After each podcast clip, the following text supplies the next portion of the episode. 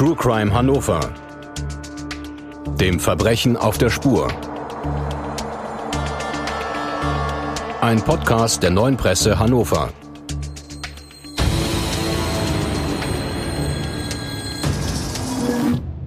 Dieser Podcast wird freundlich unterstützt von visit-hannover.com.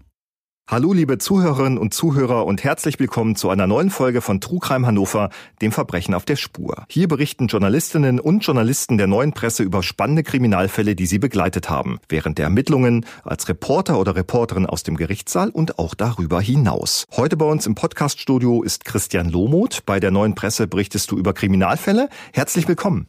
Dankeschön. Hallo. Ebenso begrüße ich Dr. Wolfram Schädler, Rechtsanwalt und ehemaliger Bundesanwalt am BGH in Karlsruhe mit den Schwerpunkten Revision von Strafsachen. Herzlich willkommen. Dankeschön. Guten Morgen. Gemeinsam wollen wir heute über einen Fall sprechen, der seit über 40 Jahren Angehörige, Anwälte und Gerichte beschäftigt und der Rechtsgeschichte schreibt. Es geht um den Mord an einem jungen Mädchen, es geht um die Frage, was ist Recht und es geht um einen Vater auf der Suche nach Gerechtigkeit. Recht und Gerechtigkeit.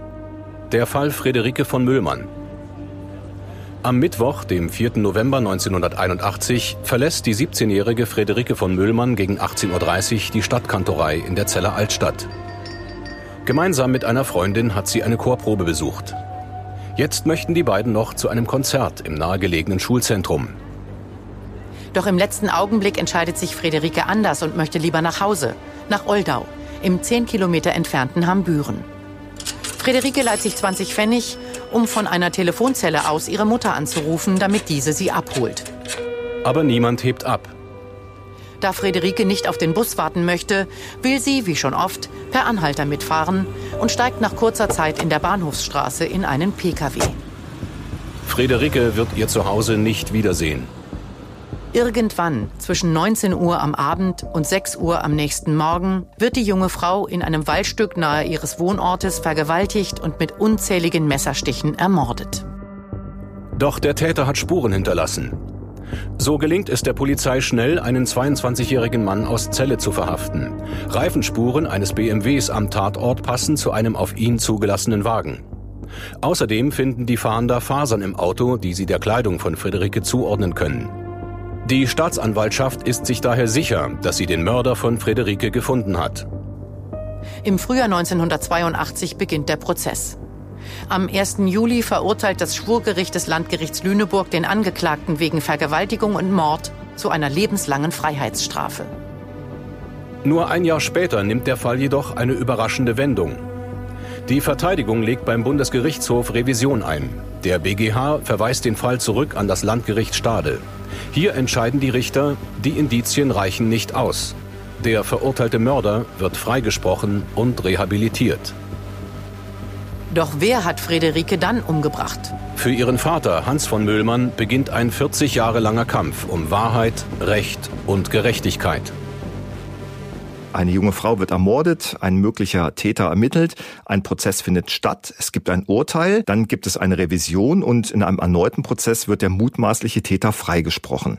Was ist dann passiert? Ja, der, ich muss zuerst sagen, dass der Vater ähm, das Urteil durchaus akzeptiert hat. Ähm, er hatte jetzt auch keinen juristischen Beistand bei sich. Das hat er hinterher auch bereut. Also er sprach selber davon, dass er da ein bisschen blauäugig war. Und er hat aber nicht äh, nie aufgegeben. Also er hatte immer Kontakt zur Polizei in Celle. Er selber wohnte in Hannover hat immer mal wieder gesagt, Kontakt ähm, und hat immer mal gefragt, hier, es gibt den Fall, gibt es da Zusammenhänge und die immer wieder sozusagen angetrieben, kann man sagen. Äh, brachte jahrelang nichts und dann entwickelte sich die Technik halt immer weiter. Es gab dann ähm, die DNA-Beweise und dann hatte er den damaligen ähm, Innenminister von Niedersachsen, Uwe Schünemann, ähm, angeschrieben der reagierte auch ähm, schnell und dann hatte sich beim LKA eine ähm, Sonder- oder Ermittlungsgruppe da gebildet, hat die ganzen Spuren abgeglichen und hat tatsächlich einen Treffer gelandet von Spermaspuren an ähm, Friederike Slip. Und sie hatten halt noch Haare von dem damaligen Verdächtigen. Und das ergab halt einen Treffer. Und das bedeutet, toll, nach langer Zeit ist klar, wir haben wohl einen Täter. Aber was ist dann passiert? Passiert es dann erstmal weiter nicht viel, weil der ähm, Verdächtige schon zweimal vor Gericht stand und für die Sache freigesprochen wurde. Und das ähm, deutsche Recht sagt bisher, dass man einen ähm, Angeklagten nicht zweimal für dieselbe Tat vor Gericht bringen kann. Also ist erstmal nichts passiert.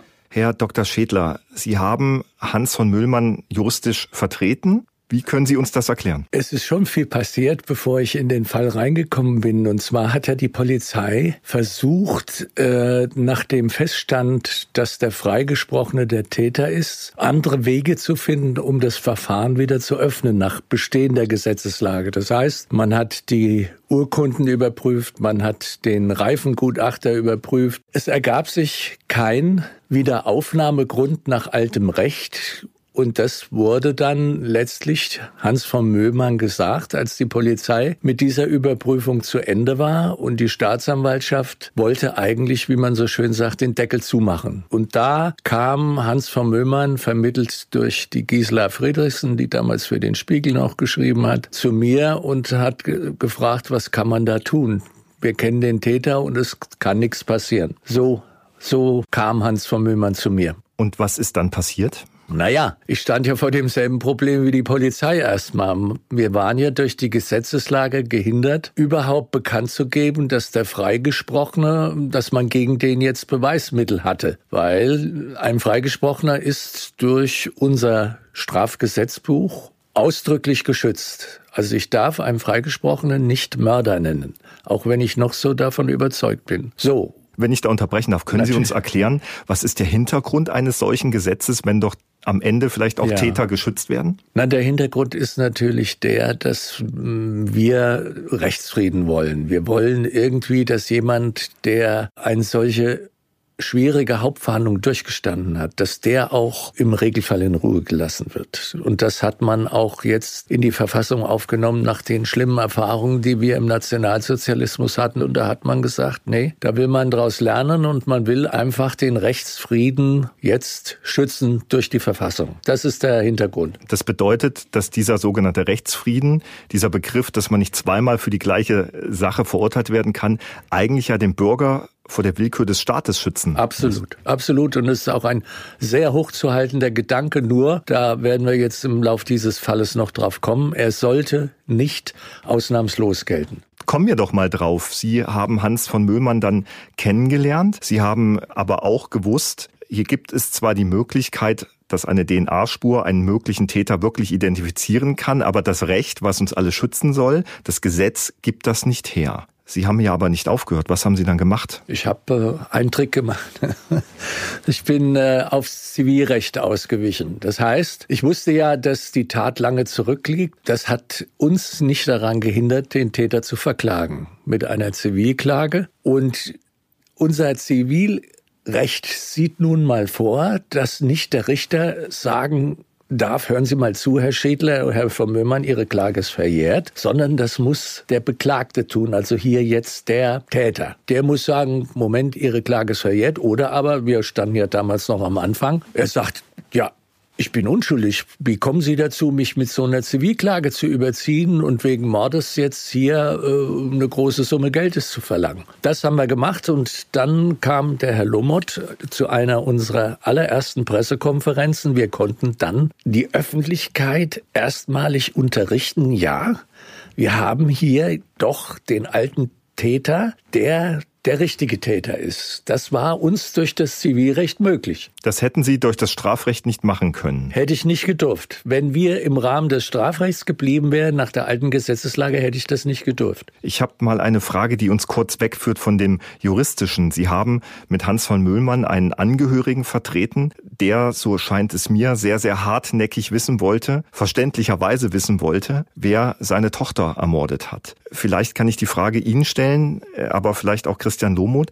Was für ein Mensch ist Hans von Müllmann? Hans von Müllmann hatte wirklich eine sehr, sehr bunte Biografie. Er hat viel erlebt, auch viel Schlimmes im Leben, hat früh geheiratet, hat äh, dann die zwei Töchter bekommen, hat sich dann wieder von seiner Frau getrennt. Das war auch nicht im Frieden und er hat sich dann eigentlich um seine Töchter einschließlich Friederike nicht so gekümmert, wie man das als idealer Vater tut. Und das war das Schlimme für ihn. Das war das Schlimme. Als Friederike ermordet wurde, konnte er praktisch gegenüber Friederike nie wieder ein guter Vater sein. Das hatte ihm der Mord dann genommen.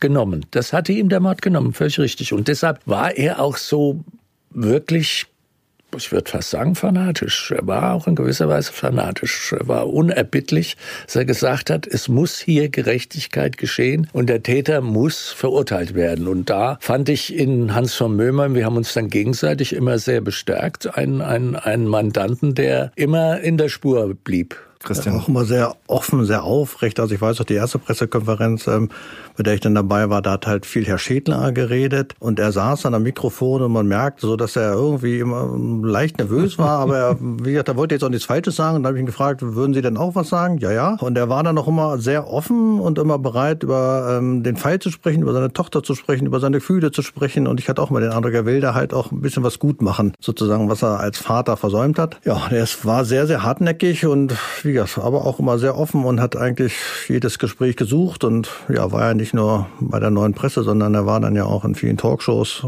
Hat jeden, er hat jeden Medientermin gerne mitgemacht. Das war so sein, hat ihn beflügelt und ich bin auch immer mit, weil ich auch ein bisschen aufpassen musste, dass er sich nicht verplappert äh, im Hinblick auf, auf, auf äh, die Tatsache, dass ja der Täter immer noch freigesprochen war. Nicht? Man, äh, man darf ihn halt nicht Mörder nennen. Ne?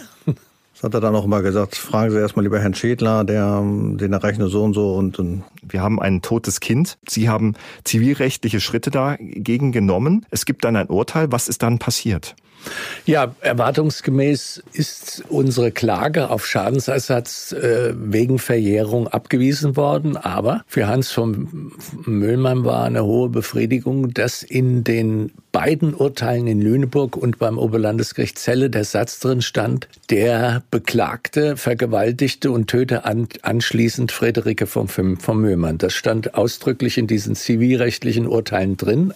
Aber es hatte keine Auswirkung auf die strafrechtlichen Ermittlungen. Es kam nur deshalb zustande, weil der Beklagte nicht bestritten hat, unsere Klage, sondern hat nur gesagt, die ist verjährt. Also nach unserem Zivilrecht gilt das damit als zugestanden, dass er der Mörder war. Deshalb steht es im Urteil. Können Sie uns einfach mal kurz erklären für Nichtjuristen, wieso gibt es diese Unterschiede zwischen Zivil- und Strafrecht? Wieso konnten Sie das Zivilrecht nicht machen, was strafrechtlich nicht möglich ist? Naja, das, das, das sind zwei verschiedene Gesetze einfach, nicht? Das, das, das Strafgesetzbuch, die Strafprozessordnung schützt den freigesprochenen Täter und das Zivilrecht, es hätte theoretisch sein können, wenn jetzt beispielsweise der Täter gesagt hätte, ich war es nicht, und wir wären in einen Prozess gegangen und hätten die Beweise vorgelegt und er wäre zu Schadensersatz verurteilt worden, dann hätten wir einen Wiederaufnahmegrund gehabt. Aber das war natürlich auch für ihn kam das nicht in Frage, weil hm, davon gehe ich aus, er der Täter ist und die Gefahr wollte er nicht eingehen. Können Sie uns noch mal erklären? Sie haben gerade schon gesagt, dieses Gesetz, was es verbietet, dass man zweimal angeklagt werden kann, soll ja eigentlich den Bürger vor dem Staat schützen. Wie ist das genau ausformuliert? Wie kann man sich das vorstellen, wenn man nicht kein Jurist ist? Das Gesetz sieht vor, dass jemand, der ein Urteil erfahren hat, das gilt für einen Freigesprochenen wie ein, für einen Verurteilten. Kann man nur unter ganz engen Voraussetzungen dieses Urteil wieder korrigieren. Ein Verurteilter,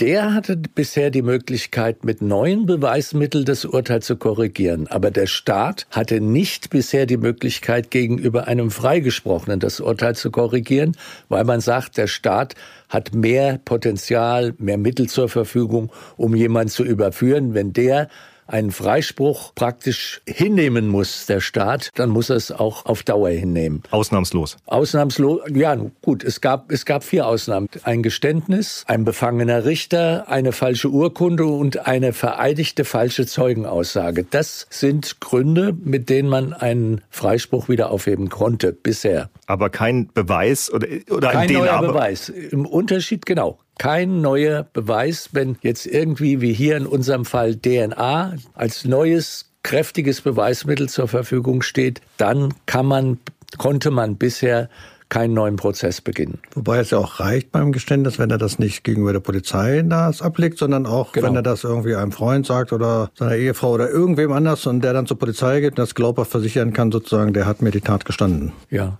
Der muss dann, muss dann dazu stehen, auch als Zeuge sozusagen, genau. Das heißt, Sie haben jetzt ein Urteil, wo zumindest drin steht, dieser freigesprochene Täter hat Friederike von Müllmann vergewaltigt und getötet. Ja. Das hilft Ihnen aber nichts. So ist es. Ja. Und Sie haben dann nicht nachgelassen, haben gesagt, Herr von Müllmann, das war's jetzt, tut mir leid, haben Sie einen guten Tag, sondern... Nein, nein, da lief, da lief einiges dann noch parallel durch diese öffentlichkeitswirksamen äh, Vorgehensweise mit der Pressekonferenz. Und dann waren wir ja in, in, bei Maischberger und bei verschiedenen Fernsehterminen, auch bei Stern TV, ist dann Change.org, eine Petitionsorganisation, auf uns aufmerksam geworden? Und die haben uns gefragt, ob wir nicht eine, eine Online-Petition starten wollen.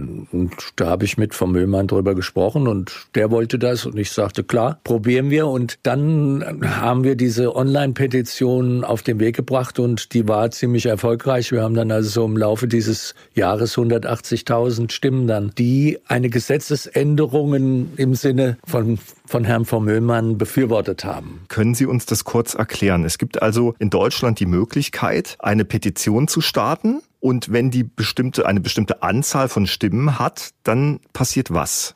Naja, so einfach ist es nicht. Also man hat natürlich mit, mit, mit dem Internet, mit Online hat man ja jetzt viel mehr Möglichkeiten. Petitionen gab es ja auch früher, nur da musste man mühevoll von Haus zu Haus gehen oder musste das vervielfältigen. Und dann konnte man vor den Landtag gehen oder vor den Petitionsausschuss des Bundestages. Mit Online ist das einfacher und dann hat sich sozusagen nach meinem Eindruck so eine Praxis herausgebildet. Man kann zu dem Justizminister gehen und der muss einen im Prinzip empfangen, haben die einem bei bei Change.org gesagt, wenn mehr als 80.000 Stimmen zur Verfügung stehen. Aber der Herr Maas als damaliger Justizminister, der hat uns was gehustet. Der hat uns nicht empfangen, da war Hans von Möhmann total aufgebracht, total sauer. Und äh, aber es hat im politischen Raum Wirkung hinterlassen. Nicht beim Justizminister selbst, sondern bei den Sozialdemokraten und bei der, bei der christdemokratischen Fraktion. Da haben sich die rechtspolitischen Sprecher drum gekümmert, mit uns Kontakt aufgenommen. Und so kam dann so langsam, aber sicher eine Gesetzesinitiative zustande. Das heißt, wenn man eine Petition anstrebt, ob das online ist oder ob das auf dem äh, Papierweg ist. Das heißt, jeder Bürger in Deutschland hat das Recht, eine Petition zu starten und wenn die eine bestimmte Anzahl von Unterstützern hat, dann kann, darf ich sie übergeben und dann muss sich ein ein Bundestag, ein Landtag, ein Gremium damit befassen? Es muss nicht, aber es wird sich damit befassen. Nicht? Ich meine, jetzt zum Beispiel nehmen Sie die, die Petition Abschaffung der Böller an Silvester hat ja jetzt, glaube ich, schon, ich habe auch unterschrieben nebenbei, darf ich sagen, über 600.000 Befürworter und die Innenministerin muss sich ja jetzt dazu verhalten. Man kann ja nicht einfach 600.000 Stimmen so einfach äh, ignorieren. Das war damals auch so. Man hat dann auch äh, noch eine Umfrage mit DIMAP durchgeführt. Da wurden die Petitionsunterschreiber gefragt, ob sie das unterstützen finanziell. Das haben sie ganz schnell gemacht. Und dann hat Infratest DIMAP eine Umfrage gemacht.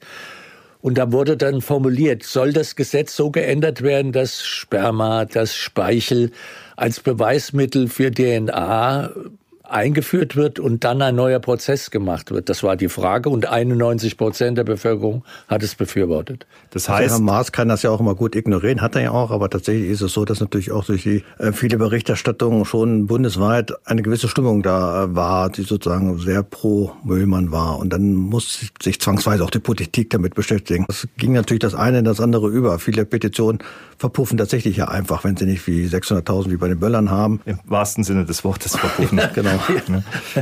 Wir haben jetzt also einen Fall, wo die Suche eines Vaters nach dem Mörder seiner Tochter zu einer Gesetzesänderung führt. Ja, ja. Ich weiß noch, wie Hans von Möhmann damals geschaut hat, ob die Koalition, die GroKo, gegen die ja in der SPD sehr viel Stimmung gemacht wurde, zustande kam, weil er wusste, in die Koalitionsvereinbarung ist aufgenommen worden, wir werden das Gesetz ändern. Das war also nicht irgendwie wir wollen, sondern da stand ausdrücklich drin, wir werden dieses Gesetz ändern. Und die GroKo ist zustande gekommen und das Gesetz ist aber erst auf den letzten Drücker praktisch geändert worden. Warum? Weil die Justizministerin, die Frau Lamprecht, das auch nicht unterstützt hat. Die Ministerialbürokratie hat es nicht unterstützt, also musste es CDU und SPD aus ihrer Mitte heraus selbst einen Gesetzentwurf schreiben. Und das macht natürlich, dauert Zeit und das kam dann praktisch erst in letzter Sekunde in der letzten Legislaturperiode zustande, das Gesetz. Sie haben gesagt, dass dieser Grundsatz, dass man nicht zweimal für das Gleiche verurteilt werden kann, eigentlich ein Grundpfeiler unseres Gesetzes ist und damit unserer Rechtsordnung. Der Rechtsfrieden muss bestehen bleiben. Was war dann Ihre Aufgabe, sich eigentlich darum zu kümmern, dass dieser Rechtsfrieden eigentlich damit außer Kraft gesetzt wird? Oh ja, ja, äh, da sind wir ja viele Diskussionen durchgegangen. Also ich habe als wesentlichen Strang auch gegenüber dem Bundesverfassungsgericht so argumentiert, dass ich gesagt habe, es ist auf das schwerste Verbrechen beschränkt. Und es kann auch nicht auf weniger schwere Verbrechen als Ausnahme erweitert werden. Warum? Der Gesetzgeber hat 1978 gesagt, Mord verjährt nicht. Und das haben wir oft in den Diskussionen immer gehört, dass die Leute, mit denen wir gesprochen haben, gesagt, ja, warum kann der nicht verfolgt werden? Mord verjährt doch nicht. Und dann musste man dann erklären, das ist der zweite Gedanke, nämlich, dass, dass äh, ein Freigesprochener nicht nochmal verurteilt werden darf, hinzukommt. Und jetzt hat der Gesetzgeber aber gesagt, die, die Gerechtigkeit überwiegt beim Mord, nicht die Rechtssicherheit, der Rechtsfrieden. Ja, Mord war vorher schon unverjährbar und das, was jetzt passiert, ist eigentlich nur das zu Ende denken in der Strafprozessordnung und das führt letztlich zu dem Gedanken, ein Mörder im eigentlichen Sinn des Wortes kann sich nie sicher sein, dass er nicht doch überführt wird. Und das halte ich für vollkommen richtig. Wenn es so klar ist, ja, dass, dass hier keine Willkürjustiz ermöglicht werden soll, dann hat man aber dennoch das Gefühl, dass ihre Kollegen auf Juristenebene, Menschen, die sich mit dem Recht auskennen, sehr, sehr zögerlich reagieren, dass sie da vielleicht sogar auch eine gewisse Anfeindung erfahren, dass jetzt tatsächlich ein kleiner Spalt geöffnet wird. Warum ist das so? Na, so einfach ist das nicht. Die Richter äh, sind ja eigentlich mehr auf meiner Seite. Nach dem, was ich so erfahren habe. Der, der Deutsche Richterbund hat mal mündlich Stellung genommen. Wer natürlich dagegen ist, sind die Anwälte, das sind die Strafverteidiger. Warum? Ja, der Deutsche Anwaltsverein, naja gut, äh, weil ein Anwalt gern auch mal bei einem nach einem Freispruch Ruhe haben will und seinen Erfolg genießen will, sage ich mal jetzt so ganz ungeschützt. Aber naja, gut, man kann natürlich eben auch sehr mit der Vergangenheit argumentieren und kann sagen, der Rechtsfrieden muss höher stehen und dem, also es gibt ja eine Vielzahl von Stellungnahmen ähm, beim Bundesverfassungsgericht. Ich durfte die jetzt vor kurzem lesen man kann für beide Seiten wirklich gute Argumente bringen. Sie haben mich nach meiner Meinung gefragt und ich habe meine Argumente natürlich äh, bevorzugt hier ausgebreitet. Christian, ist Hans von Möhmann damit am Ziel?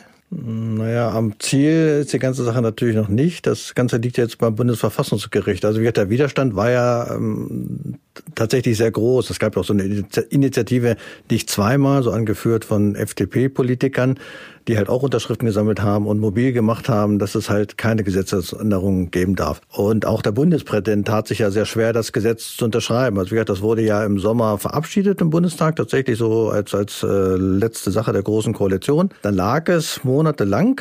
Dann hat das am 21. Dezember hat der Steinmeier das unterschrieben, nachdem die ganzen Juristen das dort geprüft haben. Er hat aber auch dazu geschrieben, dass er, naja, kein gutes Gefühl hat und nochmal bittet, dass er sozusagen in das Plenum zurück soll, um das Ganze nochmal zu prüfen, ob es wirklich mit der Strafprozessordnung vereinbar ist. Hintergrund ist natürlich auch der, dass es inzwischen eine neue ähm, Regierung gibt, der die FDP auch beteiligt ist. Der Justizminister ist ja auch nur ein FDP-Politiker. Gut, das zog sich dann natürlich alles hin. Und dann hat er das unterschrieben. Das Gesetz war damit in Kraft. Was ist denn passiert? Ja, passiert ist sozusagen, dass der Verdächtige ähm, sozusagen dann Einspruch dagegen eingelegt hat. Das ging dann erstmal noch vor das Oberlandesgericht Celle. Ich hoffe, ich bin er, ist in, er ist in Haft gekommen. Genau, erst dann, aber er ist verhaftet worden. Das Oberlandesgericht Celle hat das dann bestätigt, dass das ähm, so in Ordnung ist und hat dann den Verdächtigen Haft genommen.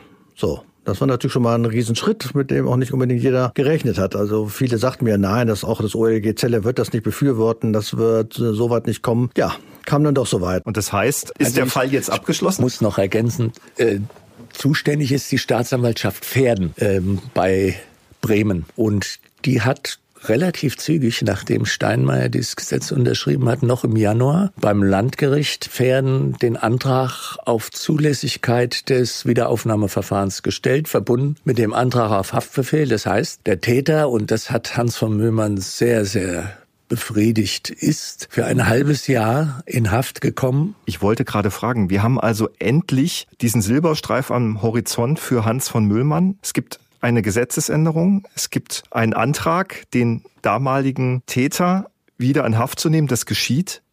Aber dann geschieht ja etwas sehr, sehr Tragisches. Hans von Möhmann, der fast 40 Jahre dafür gekämpft hat, dass der Mord an seiner Tochter gesühnt wird, ist gestorben. Ja, der Hans von Mimmer war schwer zuckerkrank. Man hat ihm ein Bein abgenommen und als dann das zweite Bein in Mitleidenschaft gezogen wurde, hm, wurde es immer schwieriger, ihn am Leben zu erhalten. Und äh, ich will vielleicht noch hervorheben, Hans von Möhmann stand am Anfang äh, in der Verfolgung dieser Strafsache in seiner Familie alleine. Seine Familie, die Schwester von Friederike von Möhmann, Susanne von Möhmann, haben seine Vorgehensweise nie geteilt. Sie haben ihn sehr scharf zum Teil auch attackiert und ich musste ihn dann auch ein bisschen trösten und das ist erst im Laufe der Jahre besser geworden. Und Susanne von Möhmann hat sehr lange mit mir einmal, ich werde es nie vergessen, telefoniert und hat dann die Motive ihres Vaters, dass er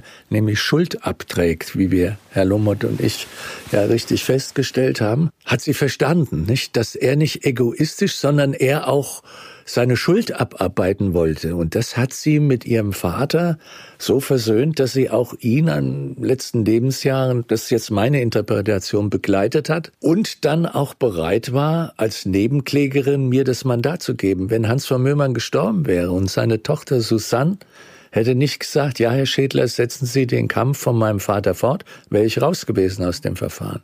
Mit dem Tod des Nebenklägers erlischt das normalerweise. Als Hans von Müllmann dann stirbt, ein Mandant, den Sie lange begleitet haben, wie nah geht einem sowas?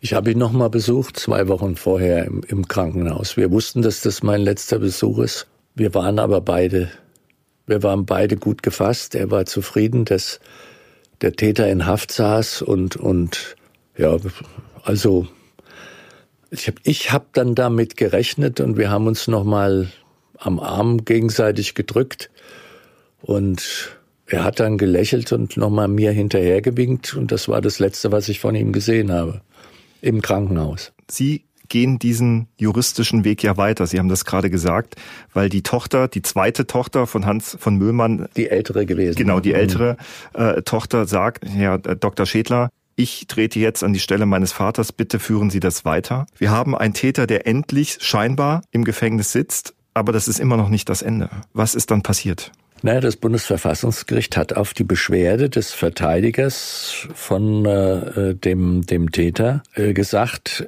das ist eine so schwierige Frage, da müssen wir genauer drüber nachdenken. Es kann auch sein, dass wir sagen, das Gesetz ist falsch.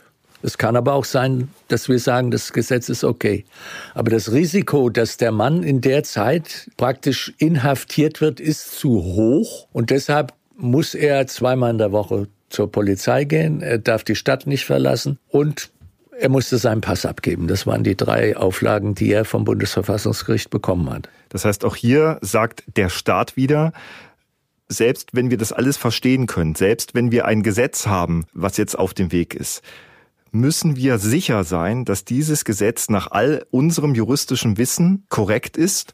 Und so, solange das nicht der Fall ist, ist das Recht auch eines möglichen Täters auf Freiheit und das, so ist es. Das ist eine Abwägung, natürlich. Ja, ja. Die haben halt gesagt, in den nächsten Monaten können wir nicht drüber entscheiden. Das kann nicht sein, dass er äh, in Untersuchungshaft bleibt. Ich weigere mich aber, ich bin eigentlich vorsichtig optimistisch, wie das Bundesverfassungsgericht entscheiden wird. Das ist eine sehr weise Entscheidung, dass man sagt, man nimmt ihn an die enge äh, äh, Kordel. Ich hätte es gern mit der elektronischen Fußfessel noch enger gehabt, aber da wollte das Landgericht Pferden nicht mitmachen. Und schauen wir mal. Also wie gesagt, äh, ich habe mich gefreut, dass jetzt äh, Susanne von Möhmann vom Bundesverfassungsgericht mit einbezogen worden ist. Wir haben eine kurze Stellung Stellungnahme abgegeben. Da gibt's schlauere Leute als wir, Professorinnen und Professoren, die da alle, alle äh, verfassungsrechtlichen Punkte erwägen. Da müssen wir nicht nochmal schlauer sein und das Rad neu erfinden. Und wie eng das so ist beim Bundesverfassungsgericht oder wie sehr darüber diskutiert wird, zeigt ja auch, dass ähm, drei Richter gegen eine Freilassung des äh, Verdächtigen waren. Also man sieht daran, dass sie sich wahrlich keine Einigkeit herrscht, dass sie viel darüber diskutieren. Eigentlich sollte es im Januar schon eine Entscheidung geben. Also Januar 2023. Genau. Ne? Ist jetzt, ja. Wir haben jetzt. Man rechnet mit Sommer. Sommer. Hans von Müllmann wird das nicht mehr erleben. Sie sind mit, gemeinsam mit der älteren Schwester von Friederike standhaft geblieben über viele Jahre. Wenn Sie mir die Frage erlauben, warum machen Sie das? Ich?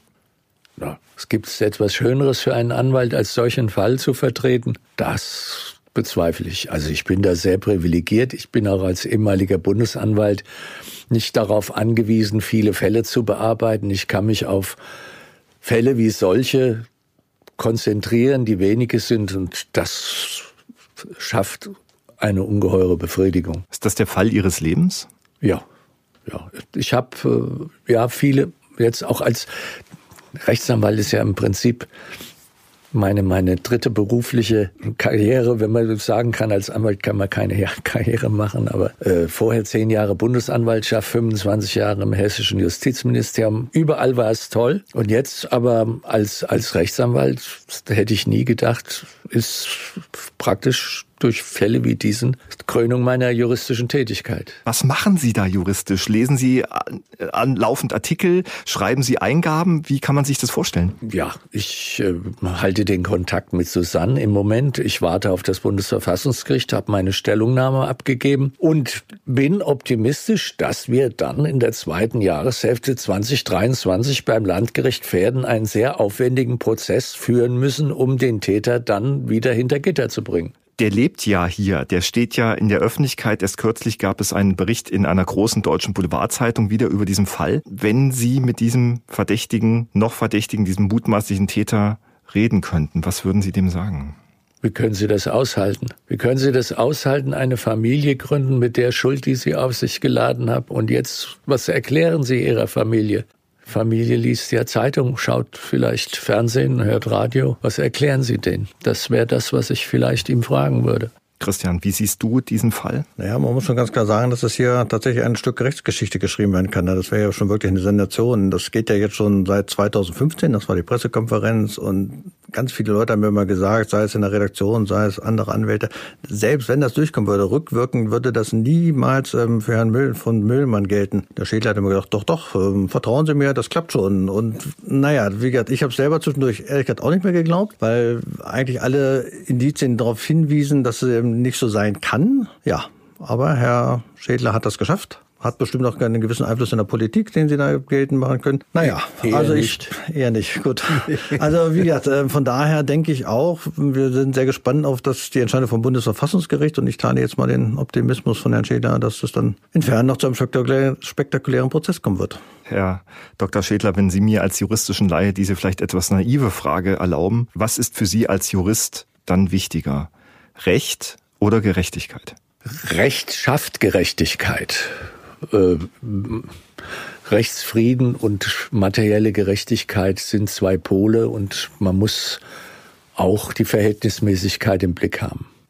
Wie wird aus Ihrer Sicht, sollte es zu einem Prozess kommen, wie wird der enden? Was denken Sie? Wenn man den DNA-Beweis hat, wenn man. Also der Verteidiger aus Hamburg hat ja schon, der Herr Schwenn hat ja schon auch unter anderem geltend gemacht, ja, wir wissen ja gar nicht, dass das ein Mord war. Vielleicht hat Frede, war Frederike damit auch einverstanden. Das hat er ebenfalls geschrieben, unter anderem. Dass man ihr die Kehle durchschneidet. Ja, das, nein, nein, damit nicht. Aber äh, wenn, wenn jetzt sie mit dem Sexualverkehr einverstanden gewesen wäre, wäre es kein Mord, weil es dann nicht zur Verdeckung einer Straftat wäre. Aber das ist so abstrus, dass ich darüber nicht diskutieren will. Ja, dass jemand, den ich als, ähm, als Anhalterin ins Auto steige und, und, und überhaupt nicht kenne und bin, bin 17 Jahre und bin noch Jungfrau und bin auch, auch, auch äh, ein ausgesprochen zurückhaltendes Mädchen, das im Chor singt, das, das, da muss ich sagen, da bleibt mir die Spucke weg. Das heißt, Sie stellen sich äh, darauf ein, dass es am Ende doch wohl Gerechtigkeit geben wird, aber es wird ein harter Prozess werden. Es wird ein ganz harter Prozess werden, ja.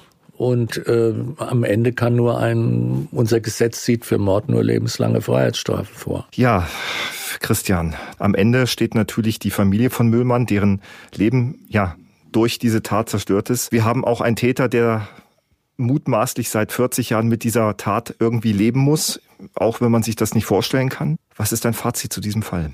Wie gesagt, ich hoffe auch, also es, sind ja, es ist ja so, wenn Straftäter in Haft sitzen und es gibt dann Beweise, die sagen, äh, nicht Straftäter, sondern Verurteilte, die, äh, und es gibt dann neue Beweise, die zeigen, dass sie unschuldig sind, dann ist natürlich selbstverständlich, dass sie sofort aus dem Gefängnis rauskommen müssen. Und ich finde, wenn es dann sozusagen ähm, Freigesprochene gibt, aber es gibt dann eindeutige neue Beweise, dann finde ich auch, sollte es ähm, zu einem Prozess kommen.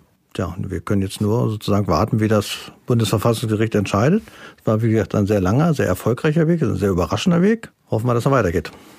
Ich will noch eins sagen. Gerne. Weil Sie es angesprochen haben. Das ist wirklich so. Hans von Möllmann war aufrecht in seinem Kampf, aber der Herr Lommert hat es angeschnitten. Die Familie, die restliche Familie, auch bei Susanne, man glaubt nicht, wie eine solche Tat das Leben verändert und zum Teil kaputt macht und aus der Bahn wirft. Das kann sich keiner von uns Gott sei Dank vorstellen. Und das ist bei der Mutter von Frederike der Fall. Und das ist bei Susanne auch der Fall. Und die haben auch Halbgeschwister und werden im Prinzip, wenn wir darüber berichten, immer wieder in einen gewissen Stodel hineingezogen. Also das erlebe ich als Opferanwalt auch bei anderen Fällen. Das macht man sich mit einer anderen Perspektive nie so richtig klar. Und Hans von Möhmann war so ein Sonderfall. Der hat immer gesagt, Gerechtigkeit, Herr Schädler, auf. Nicht? Und da gibt's aber andere Opfer. Am Ende, selbst wenn diese Tat vor Gericht gesühnt wird, die Opfer müssen ihr ganzes Leben damit. Müssen ihr ganzes Leben damit leben. Natürlich schafft, würde eine Verurteilung schon Befriedigung schaffen, das weiß ich. Also eine, die Gerechtigkeit, auch bei Susanne. Dann bleibt mir nur zu sagen, Christian Lomoth, ganz herzlichen Dank, dass du uns diesen Fall mitgebracht hast. Dr. Schädler, herzlichen Dank, dass Sie Gerne. heute bei uns waren und uns diese Einblicke gegeben haben. Das war Trugreim Hannover, Recht und Gerechtigkeit, der Fall Friederike von Müllmann. Vielen Dank fürs Zuhören. Sollten Sie Feedback haben oder uns schreiben wollen, können Sie das tun über die Social Media Kanäle der Neuen Presse oder per E-Mail unter truecrime@neuepresse.de. Herzlichen Dank und bis bald. Wenn Sie Lust bekommen haben, die Originalschauplätze historischer Verbrechen in Hannover zu erkunden, haben wir genau das Richtige für Sie. Kommen Sie mit auf die Jagd. Von Königsmarkt bis Hamann, von Hanebut bis Duyé. Bei der neuen Tour durch die Innen- und Altstadt von Hannover lauschen Sie spannenden Hintergründen aus der Kriminalhistorie an den Originalschauplätzen in Hannover. Was hat es mit einem Leichenfund an der Leine auf sich? Wo hat Hamann sein Unwesen getrieben? Und wo ist der Legende nach das Beutelager von Hanebut? Die Antwort auf diese Fragen und noch vieles mehr erfahren Sie bei diesem Rundgang. Neben dem thematischen Schwerpunkt der historischen Verbrechen geben unsere Krimi-Guides auch viele Informationen zu bekannten Sehenswürdigkeiten Hannovers. Alle Infos und Daten zum Rundgang gibt es unter www.visit-hannover.com slash Krimitour. Dort finden Sie auch alle Informationen etwa zur geführten Fahrradtour, zu den Highlights der Stadt oder zum kulinarischen Stadtrundgang. True Crime Hannover, dem Verbrechen auf der Spur, ist ein Podcast der neuen Presse Hannover. Mit Thomas Nagel, Britta Marholz, Christian Lohmuth und Rolf Rosenstock. Chefredaktion Carsten Bergmann. Technische Realisation Alexander Kollmeier, Felix Grieshammer und Patrick Wehrhahn. Sprecher Nicola Irmer, Martin Schubach und Marina Adelmann. Musik Ian Post und Jimmy Svensson. Redaktion und Regie Rolf Rosenstock. Produktion TVN Corporate Media und TVN Production.